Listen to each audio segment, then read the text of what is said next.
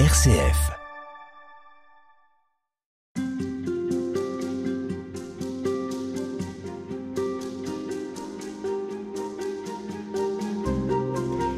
Apprenez à bien faire, préoccupez-vous du droit des gens, tirez d'affaire l'opprimé, rendez justice à l'orphelin, défendez la cause de la veuve. Ces mots sont tirés du livre du prophète Ésaïe dans l'Ancien Testament, et dans le Nouveau Testament, il est également sans cesse question de justice, de la défense et du soin des opprimés. Le Christ aussi en a parlé, mais il a surtout incarné la justice et la compassion. En le regardant et en observant la tradition chrétienne, nous allons réfléchir à ces mots de compassion et de justice avec vous, Bernard Hugeux. Bonjour. Bonjour. Vous êtes missionnaire d'Afrique, Père Blanc. Vous êtes théologien et anthropologue et depuis une dizaine d'années, vous vivez à Bukavu, en RDC. Et vous êtes chargé là-bas de la formation permanente des religieux et des religieuses pour le continent africain. Mhm. Il faut préciser également que vous consacrez beaucoup de votre temps à l'accueil, à l'accompagnement et à la réintégration des survivantes des conflits dans l'Est de la RDC, des femmes qui euh, souvent ont été enlevées, violées et parfois même mutilées par des bandes armées. Autant dire que la question de la justice et de la compassion sont au cœur de vos préoccupations euh, quotidiennes, Bernard Hugeux. Mais j'aimerais qu'on commence par euh, poser un peu le cadre. Pour vous, les mots justice et injustice, qu'est-ce qu'ils recouvrent Comment ils résonnent pour vous? Moi, quand j'entends justice, j'entends ce qui doit être donné à chaque personne afin qu'elle puisse vivre dans la dignité, donc le respect des droits et des devoirs de chacun. C'est ce qui nous est dit dans la Bible, autant que dans la Déclaration des droits humains, compte tenu qu'en fait cette déclaration est beaucoup influencée par euh, la tradition judéo-chrétienne. Mais la difficulté est que l'histoire de l'humanité nous montre qu'elle n'a jamais été complètement appliquée, parce qu'on n'a jamais reconnu pleinement l'égalité entre les humains, que ce soit pour des raisons d'ethnocentrisme et de racisme, d'élitisme, de lutte des classes, de rejet du, de, des gens, genre de l'autre. Et nous voyons que la violence provient souvent, la plupart du temps, soit de la brutalité de ceux qui dominent, soit de la révolte de ceux qui, euh, en fait, euh, voient que leurs droits ne sont pas respectés et cherchent euh, à ce respect du droit. Et dans ce domaine, je dirais que on ne voit pas suffisamment qu'il y a ce qu'on appelle des injustices structurelles. Il n'y a pas simplement des injustices qui sont commises par des individus vis-à-vis d'autres individus. Il y a des sociétés, il y a des cultures qui, Qui sont organisées de telle façon que tout le monde n'a pas, en tout cas d'un point de vue chrétien, et je dirais d'un point de vue des droits humains, n'a pas une reconnaissance suffisante et n'a pas sa place. La justice, ça n'est pas forcément l'égalité? L'égalité de droit, oui, mais l'égalité de chance, il ne faut pas rêver. Là, de toute façon, c'est clair que selon euh, la famille dans laquelle on est, le milieu dans lequel on vit, le type d'éducation qu'on a pu recevoir, l'état de santé, c'est sûr qu'on n'est pas égaux. Parce que certains systèmes politiques, comme le communisme, le socialisme, tels qu'ils ont été pratiqués par exemple en URSS ou comme ils le sont encore dans certains pays, ont tenté ce type de politique. On présentait cela comme un projet, comme une certaine idéologie, mais l'histoire a bien montré que dans la pratique, ça ne s'est pas réalisé. On peut dire aussi que le, le christianisme est aussi un bel exemple de socialisme ou de communisme, dans le sens qu'il y avait une vie communautaire où tout le monde était reconnu, mais cette reconnaissance relève de la dignité des enfants de Dieu et pas du fait de l'égalité des chances, parce que socialement, économiquement, intellectuellement, les gens ne sont pas égaux. La justice, elle se situe à un autre niveau. C'est au niveau de notre humanité profonde et en tant que chrétien, je dirais, notre dignité d'enfant de Dieu. Chaque personne humaine a une parcelle de divin, même la personne la plus déchue, et c'est ça qu'il nous faut respecter en chacun et en chacune. Quand vous parlez, Bernard Hugeux, de systèmes structurels, de pays dont l'organisation favorise l'injustice, vous vous situez d'un point de vue politique ou d'un point de vue, euh, vous observez ça comme chrétien? Bon, j'ai même pas besoin de me situer comme chrétien, enfin, bon, évidemment, c'est de nouveau un regard occidental, mais regardez par exemple le système des castes en Inde. Pour nous, c'est insupportable de voir la façon dont une personne va être dévalorisée, et même on va considérer que si elle est dans cette caste inférieure, c'est à cause de son karma, c'est-à-dire de son passé. Donc tout ça va être justifié religieusement idéologiquement. Pour nous, c'est insupportable de ce point de vue-là. Alors d'un autre côté, il y a le point de vue chrétien, qui est peut-être le fait qu'on mettra l'accent sur euh, la dignité du plus fragile et de la priorité du plus fragile. Quand le pape parle des périphéries, etc., c'est à cela que nous sommes appelés, de nous poser d'abord la question quelle est la personne qui a le plus besoin de nous aujourd'hui? Est-ce que ça n'est pas nivelé par le bas? Niveler par le bas, non, je dirais que c'est plutôt rejoindre dans les profondeurs, nous faire nous rejoindre tous dans notre source. Je crois profondément que dans le fond, nous ne laissons pas simplement de la rencontre par hasard de cellules, mais qu'il y a aussi quelque part un acte créateur, une volonté de Dieu là-dedans, et que donc chacun est infiniment digne de respect euh, pour toute sa vie.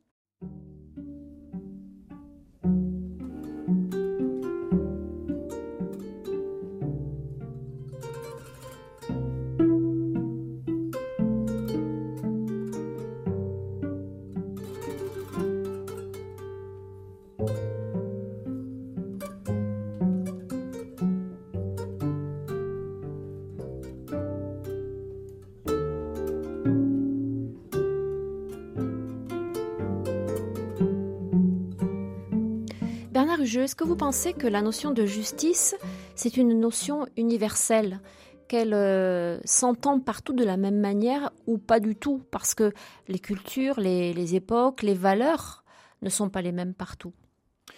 Alors, je crois que c'est une notion universelle dans le sens que toutes les sociétés ont dû s'organiser pour survivre en posant des interdits. Pour nous, la tradition judéo-chrétienne, c'est les dix commandements, mais vous pouvez aller dans des sociétés, les, sociétés premières, pour pouvoir vivre ensemble. Par exemple, on dit que dans toutes les sociétés humaines, il y avait deux interdits fondateurs, qui est l'interdit d'inceste et l'interdit de meurtre.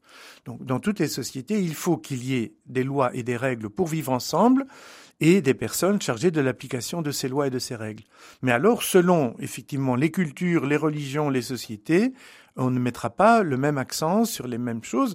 Il suffit de voir dans combien de sociétés, je dirais même encore en Occident, le fait que la femme est systématiquement dévalorisée ou en tout cas présentée comme inférieure à l'homme, c'est quelque chose d'assez général, aussi bien dans les cultures que dans les religions d'ailleurs, parce que dans presque toutes les religions, la femme aussi est, disons, subordonnée à l'homme.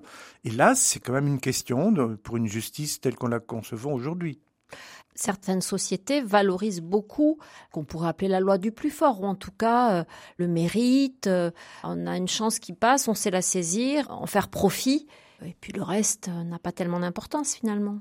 Alors il y a toujours le risque d'un élitisme, justement ces personnes-là qui alors montent progressivement les gradins et arrivent au pouvoir. Et alors la question est de savoir est-ce que cette supériorité qu'ils ont sur le plan d'un charisme, de capacité, etc., ils les mettent au service d'autres personnes? On a besoin de leaders, on a besoin de scientifiques, on a besoin de chercheurs, de philosophes.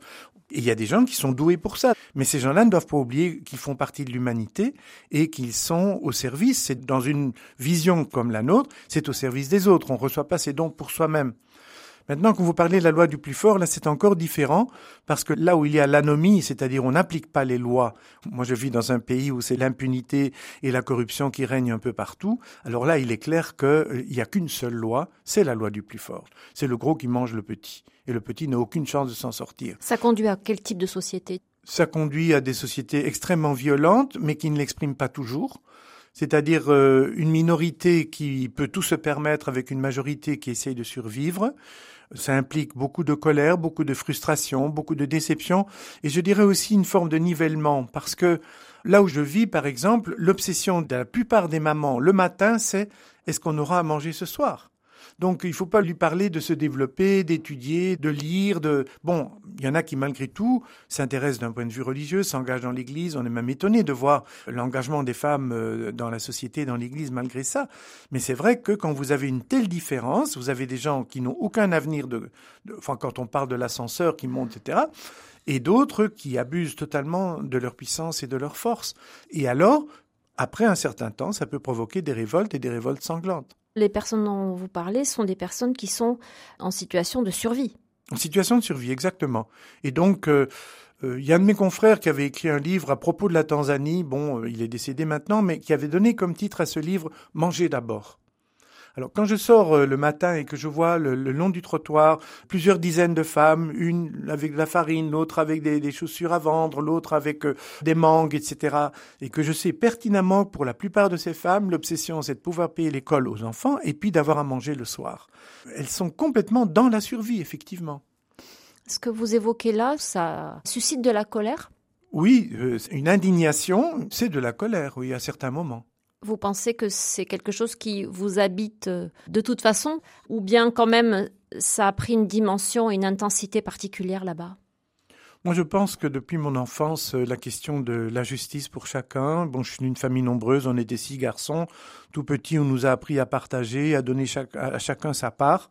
Et donc, quand je me retrouve dans une situation où euh, on refuse sa part à quelqu'un, même quand j'étais petit, quand j'étais scout, euh, c'était des choses qui me mobilisaient. Et c'est pour ça que je suis devenu, je suis devenu missionnaire. Donc, je crois que c'est pas parce que je suis en Afrique que j'ai ce sursaut quand je vois qu'on méprise la dignité de quelqu'un. On est tous concernés par cette question? Alors là, on est tous concernés, absolument. Il y a ce petit texte qui dit euh, si tu n'es pas un élément de la solution, tu es un élément du problème. Donc il suffit pas de simplement dire je ne fais de mal à personne. Si je ne participe pas à la solution par rapport à l'injustice, je renforce l'injustice existante.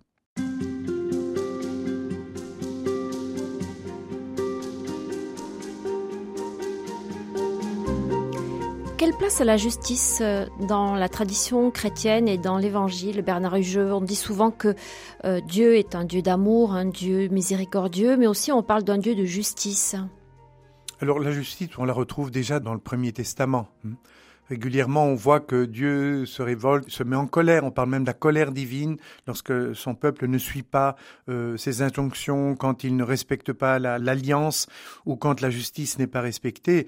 Et dans le cas de l'Évangile, l'attitude de Jésus est, est une attitude de profond respect pour chaque personne qu'il a en face de lui, au point d'ailleurs qu'il s'est fait plein d'ennemis. Il était lui-même certainement un juif pieux qui venait de son village, euh, qui a toujours bien pratiqué et qui était, je dirais, en ordre, mais il a toujours posé son regard sur ceux qui ne l'étaient pas. Et c'est assez frappant de voir que dès la naissance, par exemple, on nous dit que les premiers qui ont reçu la bonne nouvelle de sa naissance, c'était des gens qui étaient en situation d'impureté, des bergers qui étaient là-bas dans la brousse, qui n'ont pas l'occasion de poser des rituels, qui étaient tout surpris d'apprendre cette nouvelle, les conditions dans lesquelles Jésus est né également toute sa vie, toute l'attitude de Jésus a été cette attitude de respect et d'intégration des exclus. Donc vous parlez de respect. C'est une autre façon de parler de la justice? Jésus n'a pas pris d'engagement dans le sens de militant pour la justice, si vous voulez, mais il a continuellement rappelé que l'être humain est infiniment précieux aux yeux de Dieu, ce qui évidemment implique que du coup nous rendions à chacun ce qu'il y est dû. D'ailleurs, c'est bien ce qu'il a fait dans son attitude vis-à-vis des femmes, vis-à-vis des enfants, et de rendre à chacun sa part. Sa dignité. Sa dignité. Prenons l'exemple de cette femme adultère qu'on a voulu lapider. L'homme n'était pas là, il y avait que la femme, comme par hasard. Bon. Et effectivement, il y avait des raisons, si on respecte la loi, euh, la justice des hommes, qui se présentait comme une justice divine, cette femme-là devait y passer. Et lui, Jésus, en tant que rabbi, il devait être du côté, bien sûr, de cette justice-là. De la loi. Voilà. Et, quelle est son attitude? Mais c'est simplement de renvoyer les gens à leur conscience. En disant, bon, mais le premier qui veut jeter une pierre, ben, on suppose celui-là, il n'a rien à se reprocher. Et ils sont repartis en commençant par les plus vieux. Et c'est à ce moment-là seulement qu'il regarde cette femme. Et il ne dit pas c'est très bien, continue comme avant. Il lui dit non, ne, continue pas. Donc il reconnaît que là, il y a une valeur, il y a une transgression, il faut qu'elle mette sa vie en ordre et l'appelle à la conversion, mais dans une attitude qui est ni humiliante, ni condamnante, mais qui est plutôt un appel. Et, ça, c'est je trouve, la, force de Jésus. C'est-à-dire qu'il y a de la justesse aussi dans sa façon de se situer vis-à-vis -vis de la loi. C'est pas une loi aveugle à appliquer n'importe comment, dans n'importe quelle circonstance. Oui, effectivement, et c'est pour ça d'ailleurs que quand euh, on lui pose des questions sur la loi, et quand lui-même pose des questions sur la loi à d'autres personnes, il la ramène toujours à cette double loi qui est aimer Dieu comme soi-même et aimer son prochain comme soi-même. Donc il renvoie bien la loi à cet essentiel alors qu'il y avait 613 commandements, avec plein d'interdits, d'obligations. Euh, bon, l'exemple qu'il donne du pharisien qui est devant en disant, voilà, je suis devant toi, Seigneur, qui se loude parce qu'il respecte les règles, et puis il y a le publicain qui est là au fond. Pourquoi est-ce qu'il donne cet exemple Mais justement, il dit, celui qui a été justifié, c'est le mot qu'il emploie, c'est celui qui est venu avec un cœur de pauvre. Qu'est-ce que ça veut dire justifié? En fond qui est juste aux yeux de Dieu, qui a l'attitude juste aux yeux de Dieu. Alors, bien sûr, la justesse et la justice, c'est pas exactement la même chose. Hein. Mais euh, je dirais, si on prend le sens de la justice dans le sens de rendre à chacun ce qui lui est dû pour pouvoir être respecté dans sa dignité, Jésus a posé plein d'actes où il mettait en question le système existant. Ce qui fait d'ailleurs que progressivement, il a été marginalisé. Il a tendu la main, adressé la parole, touché parfois des mhm. gens qui étaient considérés comme euh, des païens, des impurs, des moins que rien. Bon, on lui reprochait d'être euh, d'invité à table ou d'être invité chez des publicains. Moi, ce qui me frappe beaucoup dans l'attitude de Jésus, qui montre qu'il va au-delà de la question de la punition, de la condamnation, c'est le fait que dans les évangiles, il n'enferme jamais personne dans sa faute. Que ce soit la rencontre avec Zachée, que ce soit l'appel de Matthieu, que ce soit la Samaritaine ou la femme adultère, ou bien Pierre après le reniement, Jésus n'enferme jamais personne dans sa faute. Il donne toujours une nouvelle chance. C'est là que nous voyons que, nous en parlerons sans doute tout à l'heure, mais que sa justice va jusqu'à la miséricorde. Voilà. Et donc, dans ce sens-là, il donne toujours une nouvelle chance, ce qui ne veut pas dire qu'il banalise la transgression, la faute. Il appelle à la responsabilité quand même. Et d'ailleurs, la façon dont il, nous y appelle, c'est quand il dit Ce que tu as fait au plus petit d'entre tes miens, c'est à moi que tu l'as fait. Et quand il dit une parole aussi forte, et on est presque étonné aujourd'hui, on a l'impression qu'on l'a oublié, celui qui a scandalisé un petit devrait être rejeté à la, à la, à la, mer. à la mer avec une meule au cou. Ah ben, c'est pas une parole banale, ça.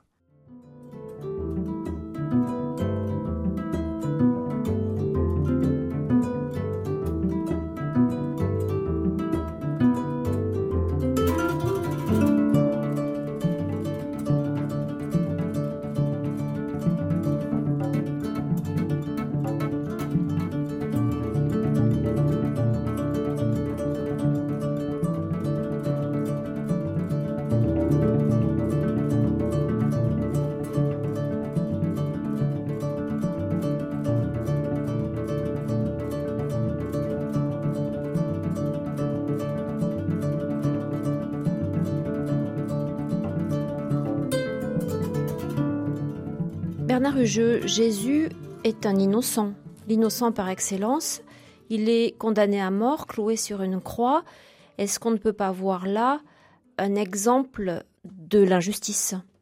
Oui, on peut dire qu'il y a eu un faux procès et qu'il y a eu, euh, je dirais presque du lobbying quand on voit la pression mise sur euh, Pilate pour qu'il prenne une décision qu'il n'avait pas envie de prendre, mais qu'il était le seul à pouvoir prendre, qui était la condamnation à mort de Jésus.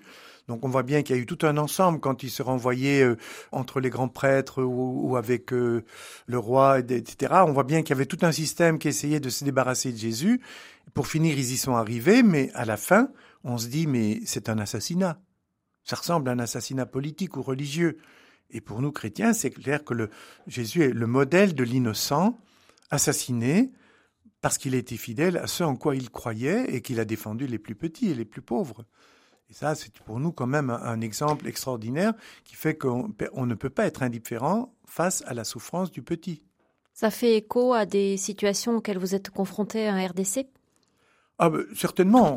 Il y a, pas seulement dans le pays où je suis, il y, a, beaucoup de pays où on peut dire que l'impunité est générale et la corruption du système de justice est aussi euh, très répandue. Par exemple, quand Jésus parle de la veuve qui va casser les pieds au juge pour qu'il finisse par la juger en sa faveur, c'est clair qu'on est dans des situations, effectivement, la notion même de justice est une question d'argent. Il n'y a pas de vraie justice, même si euh, on a tous les codes qu'il faut, tout existe pour qu'on ait une véritable justice. Dans la pratique, elle n'est pas appliquée parce que tout dépend de ce qu'on a dit dans une autre émission, c'est-à-dire la loi du plus fort, et bien souvent la loi du plus fort, c'est aussi la loi de l'argent. Et on sait bien que dans certains pays, si vous allez en procès, il faut être très riche parce que le problème n'est pas que vous soyez dans votre droit ou pas, le problème c'est que vous devez convaincre les juges. Et ça, évidemment, c'est un exemple d'injustice qu'on trouve un peu partout au monde. Et alors qu'on s'y retrouve dans beaucoup de choses, comme par exemple les gens qui sont chassés de leur terre par des multinationales qui devraient compenser les choses et qui ne le font pas. Il y a des endroits chez nous où il y a des, des grandes entreprises de minerais qui viennent polluer toute une région qu'ils sont censés dépolluer, entre autres par exemple pour l'or, où on met du mercure dans l'eau. Ils sont censés créer des écoles et des dispensaires pour les gens dont ils ont détruit les villages et les, champs, etc. Et en fait, les gens ne reçoivent absolument rien. L'injustice est quelque chose de, de généralisé et donc est une, une source aussi de grand découragement. On me demande parfois, mais parmi les, victimes des violences sexuelles dont vous vous occupez, combien de procès ont réussi? Mais moi je réponds, il n'y a pas une seule des femmes dont je m'occupe qui a osé même faire un procès. Parlons pas maintenant de compensation. Il n'y a même pas de procès. On n'ose pas, ça vaut pas la peine. Comme chrétien, on ne peut pas se satisfaire de ça? Bien sûr qu'on ne peut pas satisfaire de ça, mais on est devant des systèmes qui sont. Alors ça rejoint ce qu'on a dit euh, dans une autre émission, qui est l'injustice structurelle, si vous voulez, le mal structurel. Euh, c'est très très difficile. Par exemple, dans les diocèses, nous avons euh, des avocats qui sont mis au service de, certaines ONG pour pouvoir faire des, des procès, accompagner des victimes. Mais d'abord, ça demande énormément d'argent, ça demande énormément de temps, et puis pourquoi est-ce que les femmes n'osent pas? Parce qu'elles savent bien que dans des systèmes comme ceux-là, la personne qui a été condamnée va être rapidement libérée d'une façon ou d'une autre et va venir se venger. Elles préfèrent qu'on ne parle plus de rien. Voyez.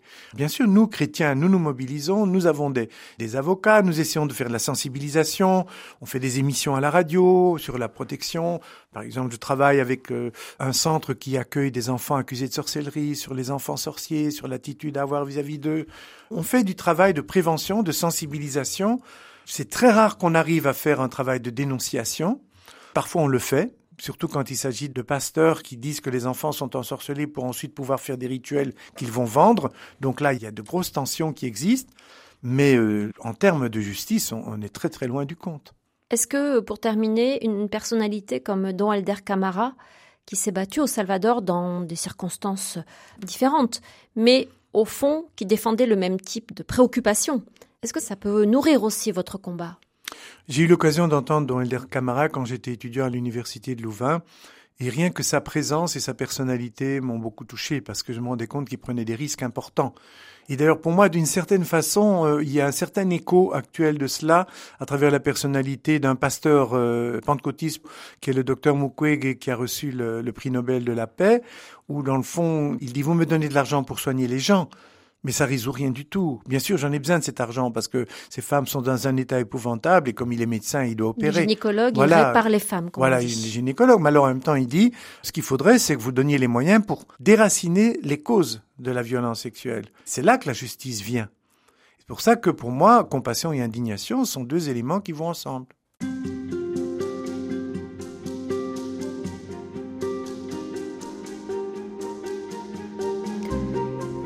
Bernard Hugeux, quand on a le souci de la justice, pourquoi est-ce qu'il est important de ne jamais perdre de vue la question de la compassion, de la présence, de l'accompagnement? Ce qui est très important quand on parle de justice et quand on est dans des contextes où en fait la justice est très peu respectée, c'est d'être attentif aux victimes et donc d'avoir un véritable souci de leur donner l'occasion de retrouver dignité, respect. Je pense à une expression que j'ai déjà citée, que disait l'abbé Pierre, c'est aimer, c'est quand tu souffres, j'ai mal. Ce qui veut dire que quand tu souffres, je me sens touché. Et en même temps, c'est à double tranchant parce que le j'ai mal peut être aussi une façon de me laisser envahir par la souffrance d'un autre, alors qu'on ne peut vraiment aider que quand on est capable de garder la distance. Et c'est d'ailleurs un défi pour les soignants, c'est un défi pour les personnes qui travaillent comme nous avec des gens profondément traumatisés parce qu'il y a ce qu'on appelle le traumatisme secondaire. Et encore tout récemment, j'entendais le témoignage de personnes qui recevaient des témoignages de femmes traumatisées, mais alors dans la mouvance du mouvement MeToo, qui ont dit nous arrêtons l'écoute parce que nous ne pouvons plus écouter. Parce que c'est insupportable. Voilà, il y a un moment où euh, on se laisse envahir.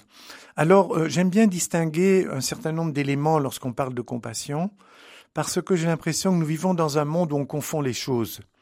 Quoi, par euh, exemple? Mais par exemple, ce qu'on appelle la contagion émotionnelle. Un exemple très simple, euh, vous êtes avec un groupe d'enfants, tout d'un coup un enfant se met à pleurer et on ne réagit pas tout de suite, mais les autres vont commencer à pleurer avec lui. Bon. Vous assistez à un film où vous voyez de grandes violences et vous commencez à avoir les larmes aux yeux, peut-être que vous allez pleurer. Bon. Alors vous pensez peut-être c'est un mouvement de compassion, mais c'est peut-être tout simplement un mouvement de contagion émotionnelle. Alors bon, la contagion émotionnelle, ça peut être dans la colère, ça peut être dans la violence. On a l'impression que là, on se situe à un niveau assez superficiel. Alors voilà, ça mobilise l'émotion. Bon. Alors au départ, si vous voulez, ça peut être un déclencheur. Euh, je vois quelqu'un qui pleure et qui est profondément malheureux, j'ai envie de pleurer avec cette personne. Bon, et puis après, je me dis bon, ben c'est son problème, et puis euh, voilà, je passe. Par contre, il y a une autre attitude qui est déjà beaucoup plus constructive, qui est l'empathie. Alors l'empathie, là, euh, c'est une des qualités des soignants normalement, et particulièrement dans ce qu'on appelle le counseling, l'accompagnement, c'est la capacité de se mettre à la place de l'autre pour essayer de rejoindre la personne dans ce qu'elle vit de difficile. Et là, je dirais, c'est un effort à la fois de sensibilité et d'intelligence pour rentrer dans ce que l'autre ressent et ainsi pouvoir lui restituer ce qu'elle dit de sa souffrance et lui donner peut-être des signes d'encouragement, l'accompagner, etc. Donc là, on va un peu plus en profondeur. On va plus en profondeur parce qu'on s'investit personnellement. Et normalement, dans le travail d'empathie, si on fait cet effort de se déplacer sensiblement et intellectuellement, on ne se laisse pas envahir. C'est moi qui fais la démarche d'aller vers. C'est pas l'émotion qui vient m'envahir à la suite d'une explosion, etc. Bon. Mais on n'est encore pas tout à fait dans la compassion, là. Alors pour moi, on n'est pas encore tout à fait dans la compassion parce que je peux ressentir une très grande empathie pour quelqu'un, lui répondre très gentiment quand elle m'explique euh, ce qu'elle vit et lui souhaiter bon courage et puis en terminer là. Pour moi, la compassion, c'est j'ai entendu, je suis avec toi et nous allons voir ce que nous pouvons faire. Qui nous Toi et moi. Et éventuellement, toi et nous, si je fais partie d'un réseau d'autres personnes, etc. Ça veut dire que je m'implique. Je m'implique, je ne laisse pas la personne seule avec son combat, avec sa souffrance, avec sa tristesse. Pour moi, la compassion, c'est quelque chose d'actif. Ce n'est pas simplement un mouvement émotionnel d'apitoiement. Ça me frappe d'ailleurs très fort. Quand je présente euh, un petit peu la situation que je rencontre de très grande souffrance, un groupe de personnes qui me posent des questions, je vois qu'il y a des gens qui ont une grande empathie, qui vous écoutent avec intérêt, qui sont émus, ils ont peut-être les yeux un peu humides, etc. Et puis ils vous remercient, puis c'est fini. Il y en a d'autres qui viennent vous prendre à la sortie et qui vous disent Mais qu'est-ce qu'on peut faire? Je pense que ces gens-là commencent à arriver dans la compassion. En tout cas, c'est mon expérience. Là, dans la compassion, c'est euh, quelle part puis-je avoir sans me prendre pour un sauveur, parce qu'il y a aussi ça, et sans prendre la souffrance de l'autre sur moi, parce que chacun a sa souffrance, et sa souffrance, c'est la sienne, mais en essayant de, faire la part qui revient de moi pour pouvoir permettre à cette personne d'assumer ce qu'elle souffre de difficile et de retrouver sa place, etc., et l'estime de soi, alors là, je rentre dans une démarche de compassion active. Dans la compassion, il n'y a pas de passivité. C'est ça, pour moi en tout cas.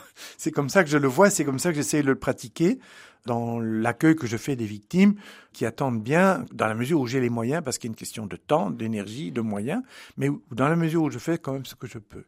Est-ce que ça a quelque chose à voir directement avec la miséricorde? Alors la miséricorde, personnellement, j'aime assez bien ce que le, pasteur Bourguet disait à propos de la miséricorde. Il disait la miséricorde, c'est quelque chose qui va plus loin que la compassion lorsqu'il s'agit d'avoir de la compassion pour des gens qui m'ont blessé et qui m'ont agressé. Et à ce moment-là, pour lui, la miséricorde, c'est une compassion qui va jusqu'au pardon. Voilà. Il donnait des exemples dans la Bible où il montre que un moment, et c'est un peu ce qui se passe avec Dieu, combien de fois Dieu est blessé par euh, l'infidélité de l'homme, par la trahison, etc. Mais dans sa compassion, il va jusqu'à lui pardonner et lui donner une nouvelle chance. Et je pense que la miséricorde, dans ce sens-là, être miséricordieux, c'est aller au-delà d'une simple compassion, mais c'est aller jusqu'au pardon aussi lorsque je suis touché et blessé.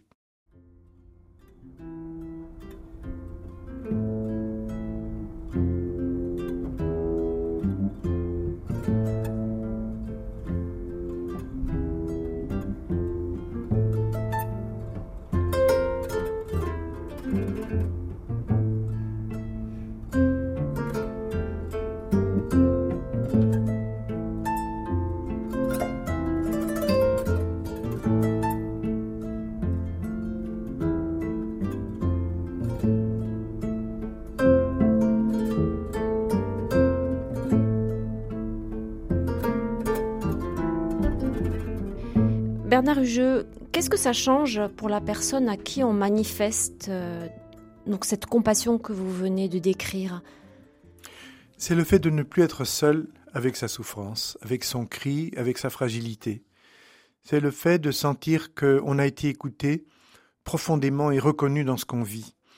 Tous les psychologues nous disent qu'une personne qui était victime ne peut guérir qu'à partir du moment où elle est reconnue comme victime. On le voit dans le cas de femmes violées, on le voit dans le cas d'enfants abusés, on le voit dans, dans, le cas où des personnes ont effectivement été victimes de quelque chose, mais parfois s'entendent dire que c'est ta faute ou euh, tu en rajoutes ou tu exagères. Ça peut être le cas d'ailleurs, mais c'est vraiment cela. Et dans la compassion, il y a je reconnais que tu souffres, je reconnais que tu as des besoins et je vais te rejoindre là où tu es. Je ne vais pas te remplacer, je ne vais pas faire ce que tu dois faire, le chemin que tu dois parcourir, mais je suis avec toi. C'est une qualité de présence qui commence par une qualité de regard. Et ce regard qui rend à la personne un sentiment de dignité. Je ne dis pas qu'elle va, je lui rends sa dignité, parce qu'elle n'a pas perdu sa dignité. Et là, je m'insurge quand on dit euh, une femme violée a perdu sa dignité. Elle n'a absolument pas perdu sa dignité. Celui qui a perdu la dignité, c'est celui qui l'a fait. Et c'est ce que je leur dis. Et c'est ce regard-là qui fait qu'au début, quand elle vous parle, elle n'ose pas vous regarder. C'est-à-dire, elle baisse les yeux. Ah ben oui, elle baisse les yeux. Elle est dans la honte. Elle a les épaules voûtées. Elle se sent écrasée. À la limite, elle a l'impression qu'elle n'a pas le droit d'exister, mais comme elle veut quand même survivre, et souvent c'est à cause de son enfant ou de ses enfants qu'elle va venir. Moi, ça m'a frappé beaucoup une femme qui avait énormément souffert, qui vient me voir pour me dire est-ce que vous voulez bien payer les études de ma petite fille parce que je ne peux pas les payer? Mais je pose la question pourquoi? Et alors je découvre qu'elle est dans la rue, je découvre qu'elle a été victime de violence, je découvre qu'elle n'a plus mangé depuis trois jours, etc. Mais elle était venue pour sa petite fille parce que les gens chez nous, ils sont prêts à tout sacrifier, même à ne pas manger pour permettre aux enfants d'aller à l'école. Bon. Alors là, évidemment, euh, j'ai essayé vraiment de rejoindre la personne dans ce qui faisait son vrai problème. Alors la question de l'enfant n'était qu'une manifestation de l'extrême gravité de sa situation. Et donc le fait qu'elle vous trouve comme interlocuteur, qui s'intéresse à elle, qui lui pose des questions, qui entre dans son histoire en fait, c'est aussi une forme de compassion. La compassion, elle démarre là. Ah oui, tout à fait. Et ces femmes que vous décrivez, le regard baissé, les épaules voûtées, vous les voyez se redresser? Oui, je les vois se redresser petit à petit et, et, souvent la première chose, et là il faut être tout à fait réaliste parce que la plupart du temps, quand les gens viennent nous voir, c'est pas d'abord pour, euh, disons, vider le cœur et, vous savez, je crois qu'en Occident, quand quelqu'un était victime de ce genre de traumatisme, on travaille beaucoup la question des sentiments et des émotions. Et donc, euh, je pense à ce que certaines femmes vivent chez nous. Euh, on, on serait en psychiatrie pendant des années, quoi. Or, ces femmes, une fois qu'elles ont exprimé ce qui leur est arrivé, exprimé leur colère et leur douleur, ce qu'elles attendent avant tout, c'est de retourner dans la société et de retrouver une place parce que en Afrique, on existe en relation et quand on a une identité sociale. Dans une société. Voilà. Donc, la première chose qu'il faut que je fasse, c'est l'écouter, ensuite lui donner les moyens de se loger, de se nourrir, de scolariser l'enfant et d'essayer de commencer un petit travail qui va lui rendre son autonomie. Et c'est ça qui va être le thérapeutique et qui va faire la résilience. Est-ce que ça comprend une attitude aussi de consolation? Dans certains cas, oui, il y a une attitude de consolation. D'ailleurs, dans ce domaine-là, euh, les personnes qui écoutent doivent avoir une très grande maîtrise de soi, parce qu'on peut tomber dans l'attendrissement, on peut se mettre à pleurer, on peut avoir envie de cajoler. Mais c'est pas grave, ça aussi. Ça peut être c'est-à-dire que si moi je me laisse complètement submerger par mes émotions, bon, ça peut être un instant mais il ne faut pas que ça m'empêche d'être à l'écoute et vraiment de, d'accompagner la personne dans sa souffrance. Je dis souvent, la vulnérabilité, c'est la capacité de me laisser ébranler par la souffrance de l'autre sans me laisser envahir, de façon à ce que je puisse tout de même faire un chemin avec elle et l'aider à se remettre debout. Si c'est l'effondrement intérieur, évidemment, c'est embêtant. C'est ça. Si je suis moi-même trop troublé, trop scandalisé parce qu'il y a des récits qui sont tels que on a envie de se boucher les oreilles ou de sortir de la pièce, quoi. Or, il faut aller jusqu'au bout dans l'écoute et une écoute qui ne soit pas trop émotionnelle pour que la personne puisse aussi s'exprimer jusqu'au bout. C'est-à-dire qu'elle doit vous sentir solide. Elle doit nous sentir solide, mais en même temps avec cette vibration qui fait qu'elle sent qu'on est quand même profondément concerné. Et alors là, il y a des paroles de consolation à dire. Et ce qui me paraît très important dans le cas de gens qui ont été abusés, c'est de les aider à retrouver l'estime de soi, parce qu'il y a un sentiment de culpabilité, un sentiment de souillure, d'indignité. Et là, il y a une attitude qui leur dit ce n'est pas vrai, tu as le droit d'exister, tu restes une femme, tu as aussi ta beauté, tu as ta richesse, tu as encore un avenir.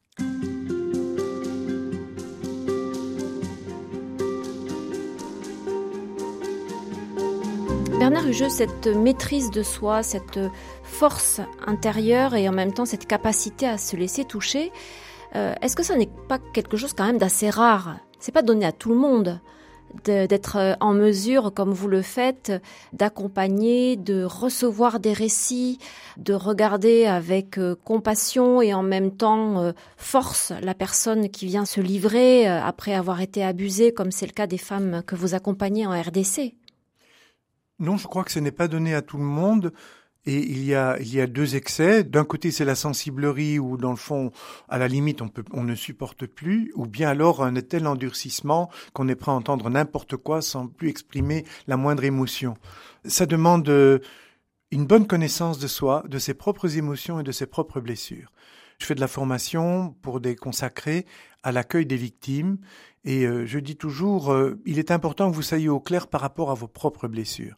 Quand on a soi-même encore des cicatrices qui sont euh, brûlantes, quand on a vécu des choses qui nous ont détruites, si on ne s'est pas reconstruit suffisamment, parce qu'on bon, on revient jamais à la case départ, il y a peut-être un travail à ne pas faire, gens à ne pas recevoir, et avoir la simplicité de pouvoir dire, dans ce cas-là, moi je l'envoie vers une professionnelle, vers une autre personne que je connais. Savoir reconnaître ses limites, c'est important. Connaître aussi son corps son émotivité. Personnellement, je donne beaucoup de formations actuellement et j'insiste beaucoup sur ce qu'on appelle l'intelligence émotionnelle qui est une intelligence qui va bien au-delà pour moi du QI, du quotient intellectuel, mais qui est cette intelligence et cette connaissance de ma vie émotionnelle, de mes sentiments, être capable de ressentir que j'ai un sentiment, de l'identifier, de le gérer, de le communiquer de façon juste. Et cela, euh, c'est quelque chose qui s'apprend plutôt par l'expérience, en fait, par la vie. Et je crois aussi le travail sur le corps, parce que j'ai beaucoup travaillé sur le corps, parce que dans le temps, j'ai donné des ateliers euh, corporels d'initiation à la prière et à la méditation. Par exemple, le souffle, le contrôle du souffle, la capacité de pouvoir sentir aussi mes réactions physiques lorsque j'écoute quelque chose, rentrer dans le souffle, qui pour moi est aussi un moment de rentrer dans l'Esprit Saint et dans la prière, parce qu'il y a des moments où il faut que j'appelle le Seigneur, quoi. Hein. Donc, euh, ces éléments-là, euh, expérience, pratique, sur l'émotion, sur le corps, sur le type d'écoute, c'est quelque chose qu'il faut pouvoir faire, sinon on ne tient pas dans ce travail. Et si on veut être en capacité d'agir, d'avoir, euh, si vous me permettez le mot, une certaine efficacité dans ce que l'on entreprend. Oui, et cette efficacité se situe dans, dans une juste distance. Parce que quand vous écoutez une personne qui vient vous raconter une situation dramatique dans laquelle elle est, il y a d'un côté l'empathie, la compassion dans le sens de essayer de la rejoindre dans ce qu'elle vit, la, consolation, mais en même temps vous êtes en train de vous dire bon dans quel état est-ce qu'elle est, qu'est-ce qu'on peut faire pour l'aider, qu'est-ce qui est prioritaire, euh, qu'est-ce que je lui propose? Enfin je me dis j'étais prof de fac, je me retrouve assistant social quoi. Et c'est vraiment très concret. À qui je peux l'envoyer, quelle somme je peux lui donner, quelle est la possibilité de la loger, voilà. Et puis, comme vous l'avez dit, la compassion suppose une action. Et il faut garder un peu d'énergie pour ça aussi. Parce que mhm. cette colère, cette indignation dont vous avez déjà parlé, elle suppose qu'on reste pas les bras croisés, qu'on n'arrive pas à se satisfaire de la situation dont, voilà, dont on est témoin et qu'on essaie d'agir. Mais ça dépend des personnes, évidemment. Euh, parce pour que, vous, en tout cas. Pour moi, parce que je, je vois bien que j'ai des confrères qui sont confrontés à le même type de situation, mais ils ne s'investissent pas comme moi là-dedans. Mais je ne les juge pas parce que je me dis c'est peut-être mon rôle, c'est peut-être ma mission. Hein.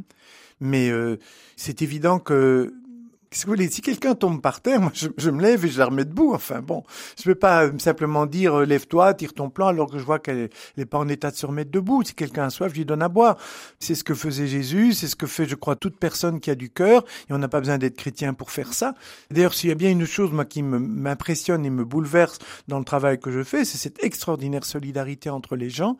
Parce que dans les médias, très souvent, on nous montre les catastrophes et les gens qui détruisent. Mais moi, je suis au quotidien confronté à des personnes qui sont solidaires, qui construisent, qui accompagnent, qui consolent. Et je vois que beaucoup de personnes ont cette réaction spontanée quand il se passe quelque chose de grave, d'aller au secours. Ça fait partie de notre humanité. Ça demande d'avoir cette indignation dont vous avez parlé? Alors l'indignation, pour moi, c'est justement, puisqu'il y a le mot digne là-dedans, c'est quand je vois que la, la dignité de quelqu'un est menacée et que je ne veux pas accepter la situation sans faire quelque chose, faire, faire ce qui dépend de moi. C'est cette idée, euh, je n'accepte pas cette situation et il faut que je fasse quelque chose. Voilà. En tout cas, pour moi, c'est ça. Quand on est dans une situation d'indignation, c'est je ne suis pas indifférent et j'agis. Dans ma mesure, j'agis, mais pas forcément seul. Je mobilise d'autres personnes, j'appelle au secours, je fais quelque chose. Et donc, dans l'indignation, c'est je ne supporte pas cette injustice et il faut que ça cesse et je vais faire ce, qui dépend de moi. Vous avez des, des points d'ancrage dans les évangiles, dans les écritures, par rapport à l'indignation Jésus s'est mis en colère, remarquez. Est-ce que Jésus a exprimé une indignation, en, tout cas par rapport à son Père, lorsque dans le temple, il a eu l'impression que le temple était devenu une maison de commerce plutôt qu'une maison de prière Est-ce que dans d'autres moments, quand il parle par exemple de la façon dont on traite les, plus fragiles, l'exemple qu'on a cité déjà précédemment, de mettre une meule au cou et de mettre la personne dans, l'eau, quoi. Bon, ça c'est une parole d'indignation. Ça c'est de dire si vous traitiez un enfant comme ça, moi je regrette, mais c'est à peine si vous avez le droit de vivre. Bon, bien sûr, on sait bien que Jésus ne ferait jamais une chose pareille, mais il y a tout aussi le langage de l'Orient à ce moment-là. Mais il nous dit quand même un message très fort, où là il dit euh, euh, on ne peut pas ne pas s'indigner quand on scandalise un petit. Indignez-vous. Comme disait, oui, euh, alors il y a la fameuse Stéphane phrase indignez-vous, mais vous voyez, pour moi aussi, euh, l'indignation, c'est euh, ne pas se contenter alors de la compassion justement, parce qu'il faut aller à la racine des causes de ce qui arrive. Et là, personnellement, je me sens vraiment mobilisé à combattre les causes.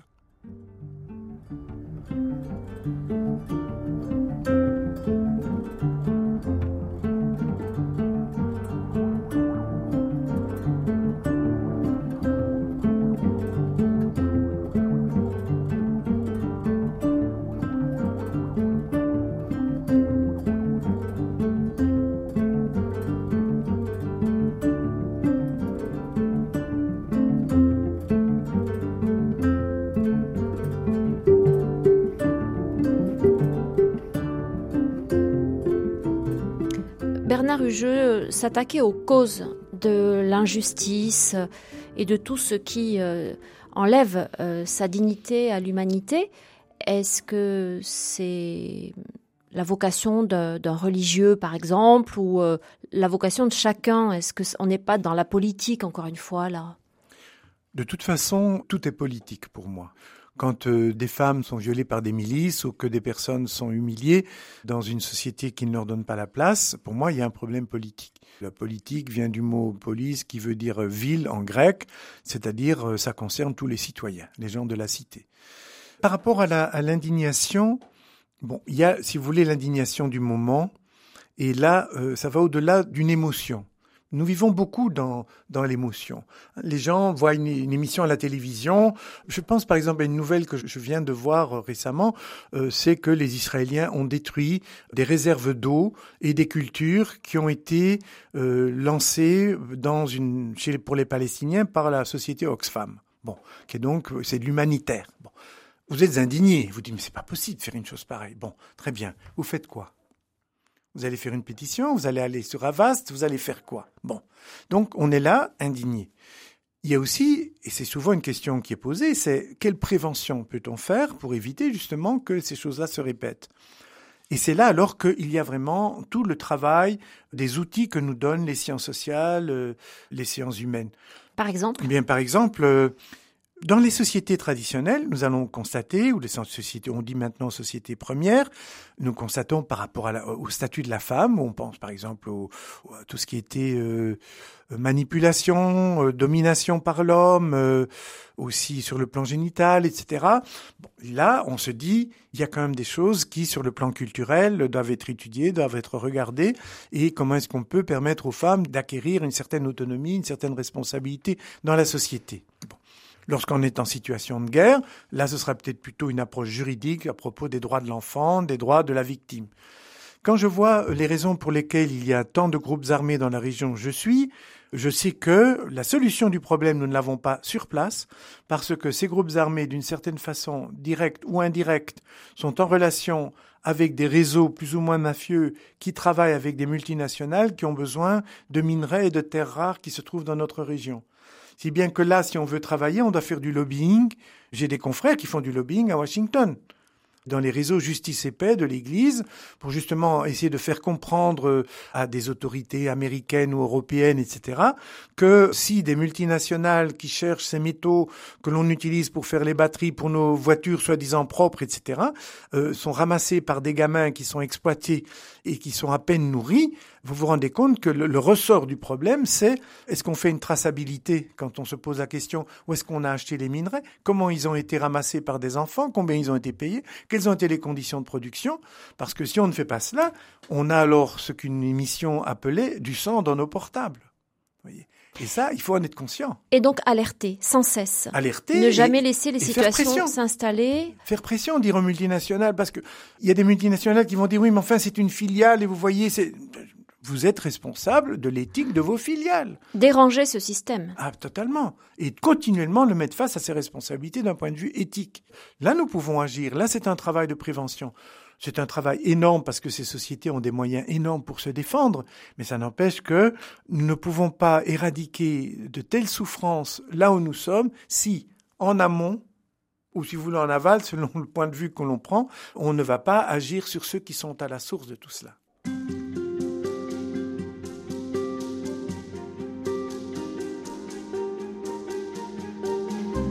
Dans les récits que font les femmes que vous accueillez en RDC, Bernard Hugeux, il y a euh, des choses euh, innommables, indicibles, qu'elles arrivent pourtant à dire et surtout qu'elles ont vécu.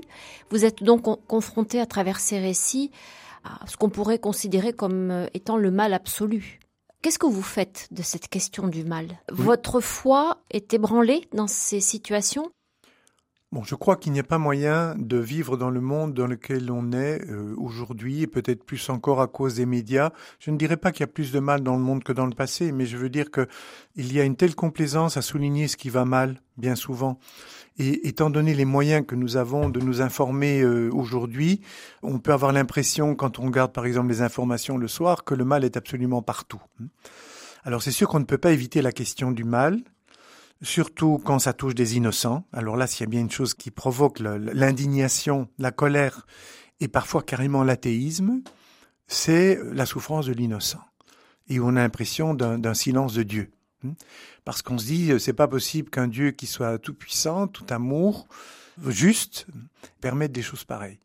Il y a une réaction par rapport à cela qui, qui me touche personnellement, lorsque je suis devant des personnes dont j'ai l'impression que le parcours de vie est un parcours euh, de souffrances euh, successives destructrices, je me sens injustement privilégié. Euh, je suis pas né dans une famille d'alcooliques où, où le père a violé sa fille, ou je n'ai pas vécu dans un lieu où il y a des groupes armés qui, bon, ce qui peut se connaître, et puis même ici en Europe, partout. Enfin bon. Et donc, on se dit, pourquoi l'autre, mmh. pourquoi moi? Et, là, il n'y a aucun mérite. Parce qu'il y a des cas, où on peut se dire, c'est parce que j'ai fait ceci ou j'ai fait cela. Mais dans ce cas-là, vous voulez, moi, j'ai rien fait de tout. Je suis né dans une famille où j'ai pu faire des études supérieures. J'ai eu la chance de rencontrer des gens qui m'ont parlé du Christ et, et, qui ont fait que je suis tombé amoureux du Christ et que j'en vis. Et bon, voilà. Mais c'est un cadeau que j'ai reçu. C'est d'ailleurs pour ça que moi, je m'engage dans ce que je fais parce que j'estime que j'ai été tellement privilégié que tout ça, je ne peux pas le garder pour moi. Voyez? Alors, il y a des jours où vraiment, euh, je suis devant ces questions de ce mal, qui peut être considéré d'une certaine façon comme un mal absolu, parce que je trouve que quand on, détruit une personne jusque dans, dans ses profondeurs, c'est ce qu'on peut faire de pire, en fait, au monde, hein, même s'il y a bien d'autres choses qu'on peut faire aussi sur le plan écologique, etc. J'emploie parfois l'expression de, de, mon combat de Jacob, où parfois euh, j'ai envie de demander des comptes à Dieu. Et ça déjà, je le faisais dans des cours que je donnais sur la question de, de la toute-puissance de Dieu. Ben, comment Dieu peut-il être tout-puissant, tout amour, et, et puis euh, en même temps euh, laisser, sembler laisser faire ce qu'il fait. Vous avez des semblants de réponse ou des débuts de réponse? En fait, euh, pour moi, la réponse, d'abord, je dirais, c'est une énigme pour laquelle je dirais que je n'ai pas forcément l'explication. Mais là où euh, je réagis, c'est quand on parle de la toute-puissance de Dieu. Voilà. Alors évidemment, quand on vous dit Dieu est tout puissant, donc il manipule tout ce qui se passe sur la planète, et donc euh, dès qu'un homme a tué un autre homme, eh bien euh, Dieu est impliqué dans cet assassinat, je dis non. Parce que justement, ce qui fait que c'est toute puissance de Dieu, telle telle qu'elle est présentée dans la Bible, mais en fait, ce ne sont pas des bonnes traductions, parce que la, vraie traduction, c'est pas tout puissant. Quand on emploie, c'est le Dieu des armées, c'est El Shaddai, c'est le Dieu des hauteurs, mais c'est pas le Dieu tout puissant, parce que dans une relation, quand un des deux est tout puissant, l'autre n'existe pratiquement plus. Et la relation que Dieu a vis-à-vis -vis de nous n'est pas une relation de toute puissance. C'est une alliance. C'est une relation d'alliance, et puis pour nous chrétiens, on dirait aussi c'est une relation de paternité entre père et fils. Et un père qui est tout puissant par rapport à son fils, il n'y a, plus de fils. Bon, il n'y a plus de relation filiale. Bon. Alors, il faut bien reconnaître que lorsque Dieu a créé l'homme à son image et à sa ressemblance, c'est-à-dire en être libre, on a vu ce que nous raconte la Genèse avec les mots de la Genèse, mais que l'homme à peine libre a envie de prendre la place de Dieu, et rompt cette alliance parce qu'il est libre de le faire. Et alors qu'est-ce qu'on voit? Ce Dieu, soi-disant tout-puissant, qui est là dans le jardin de l'Éden à chercher Adam, où es-tu? Et Adam qui se cache parce qu'il se rend compte qu'il a transgressé et qu'il a essayé de prendre une puissance qui n'est pas la sienne. Et donc il y a cette vulnérabilité de Dieu. Moi je dis souvent, Dieu est aussi vulnérable vis-à-vis de moi qu'un parent l'est vis-à-vis de son enfant. Mais est-ce que c'est très rassurant ça, un Dieu vulnérable? Pour moi, Dieu n'est pas impuissant. Quand je dis qu'il n'est pas tout puissant dans le sens qu'il pourrait tout manipuler, il n'est pas impuissant parce qu'il a la puissance de l'amour, il a la puissance de la justice, il a la puissance de la tendresse, il a la puissance de la croix, il a la puissance de celui qui va jusqu'au bout de l'amour. Je crois profondément à cela, donc il n'est pas impuissant. Donc ça ne me décourage pas de me dire que Dieu n'est pas tout puissant, parce que pour moi, il est là avec cette grâce, cette force, cet amour.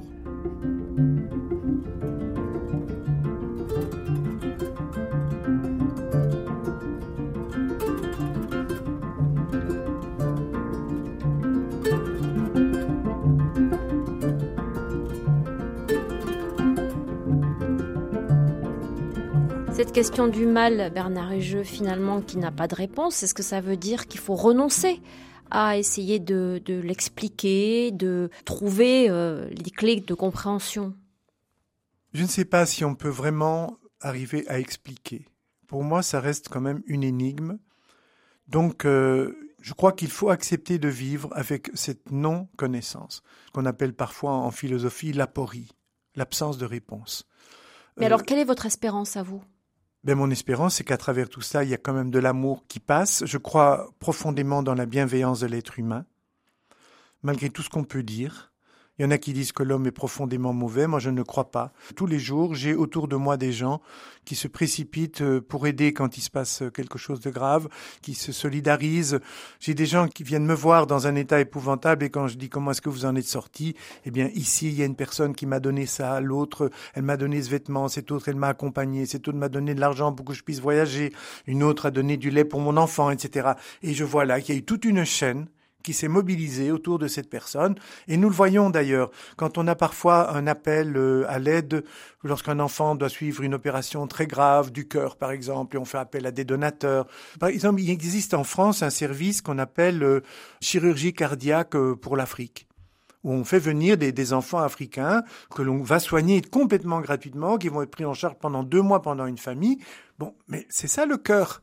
C'est bien la question de parler de cœur, c'est donner un cœur à cet enfant. Bon, il y a plein, plein de signes d'espérance autour de nous.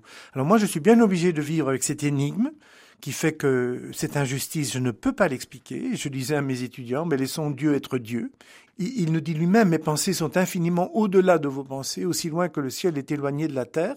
Alors évidemment, pour nous, occidentaux, qui voulons tout expliquer scientifiquement, ça ne nous satisfait pas. Pour les philosophes, ils vous disent c'est insuffisant. Les théologiens, bien entendu, il y en a qui veulent absolument arriver à tout expliquer, mais je regrette, on n'explique pas tout. Mais est-ce que ça veut dire que Dieu a déserté à certains endroits? Nulle part il a déserté. Partout, partout, où je suis passé. Et Dieu sait si euh, par mon travail en tant que formateur, j'ai voyagé beaucoup dans le monde, partout j'ai rencontré des gens formidables. Partout Dieu est à l'œuvre dans le positif de toutes les religions et c'était une des grandes découvertes de Vatican II quand on a reconnu ce qu'on appelait des semences du verbe, des semences de vérité dans d'autres religions. Moi je crois que Dieu est à l'œuvre de façon infiniment discrète, bien souvent, sans faire de bruit, mais quand on est capable de regarder, on voit qu'il n'est pas absent. Mais il compte sur nous.